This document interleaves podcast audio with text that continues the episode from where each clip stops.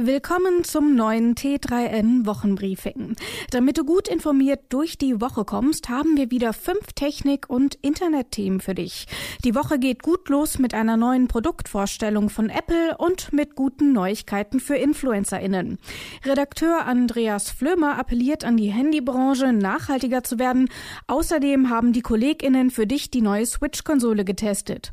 Und der Praxistipp der Woche darf natürlich auch nicht fehlen. Es geht ums Homeoffice. Fangen wir an.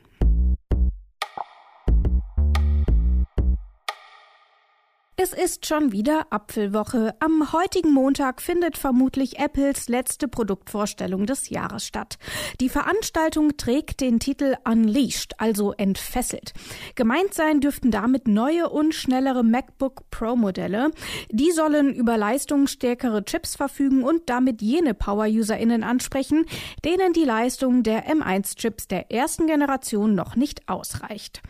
Und größere Displays soll es Gerüchten nach auch geben. Ursprünglich wurden die Geräte bereits zur WWDC 2021 erwartet. Daraus wurde dann am Ende aber leider doch nichts. Umso wahrscheinlicher ist es deswegen, dass Apple die Geräte jetzt endlich vorstellen wird. Das Apple-Event könnt ihr, wie immer, auch in unserem Newsticker auf T3N live mitverfolgen. Los geht es um 19 Uhr. Darüber, welche Inhalte InfluencerInnen als Werbung kennzeichnen müssen. Mittlerweile hat der Bundesgerichtshof für etwas mehr Klarheit gesorgt. Konkret bedeutet das, immer wenn irgendeine Gegenleistung für einen Beitrag fließt, muss der Inhalt als Werbung gekennzeichnet werden. Die reine Selbstvermarktung muss hingegen nicht als Werbung gekennzeichnet werden. Das gilt allerdings auch nur dann, wenn VerbraucherInnen die kommerzielle Natur eines InfluencerInnen-Accounts klar und eindeutig erkennen können. Wann das der der Fall ist und was InfluencerInnen jetzt noch wissen müssen, kannst du auf t3n.de nachlesen.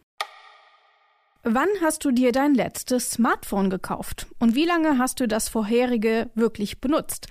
Smartphones enden häufig schon nach wenigen Jahren im Elektroschrott. Das hat unterschiedliche Gründe. Bei Verträgen bekommt man nach zwei Jahren oft ein neues Modell angeboten. Außerdem haben sich die Geräte in den letzten Jahren stets weiterentwickelt. Und nicht zuletzt liegt es auch daran, dass Hersteller uns kaum Möglichkeiten geben, die Geräte selbst zu reparieren. Ist ein Teil kaputt, ist die Reparatur Reparatur oft teuer oder auch gar nicht möglich. Das muss nicht sein, argumentiert unser Autor Andreas Flömer. Seine Forderung an die Branche, gebt Smartphones ein längeres Leben. Den Appell findest du auf tetraN.de. Schon länger rätselt die Gaming-Szene, wann es wohl eine neue Generation der Nintendo Switch geben soll. Gerüchte zu einer völlig überarbeiteten Switch-Konsole mit leistungsfähigerer CPU haben sich bislang aber nie bewahrheitet. Jetzt aber gibt's zumindest ein Upgrade fürs Display. Mit dem OLED-Modell soll nun doch alles besser sein. Im Test auf t3n.de schauen wir uns an, für wen sich ein Upgrade lohnt und wie sich das neue OLED-Modell im Vergleich zur alten Switch schlägt. Die Corona-Pandemie hat bewiesen, dass unsere Produktivität nicht plötzlich einbricht, nur weil wir im Homeoffice arbeiten. In vielen Betrieben lief es nach kurzer Eingewöhnungsphase weitestgehend normal weiter, obwohl alles dezentral lief. Einige Arbeitgeberinnen wollen aber vom klassischen Präsenzarbeitsplatz trotzdem nicht abweichen. Hier helfen aber zum Glück gute Argumente. Sieben davon findest du in unserem Artikel auf tetraN.de. Und das war's für heute. Komm gut durch die Woche. Bis zum nächsten Mal. Ciao.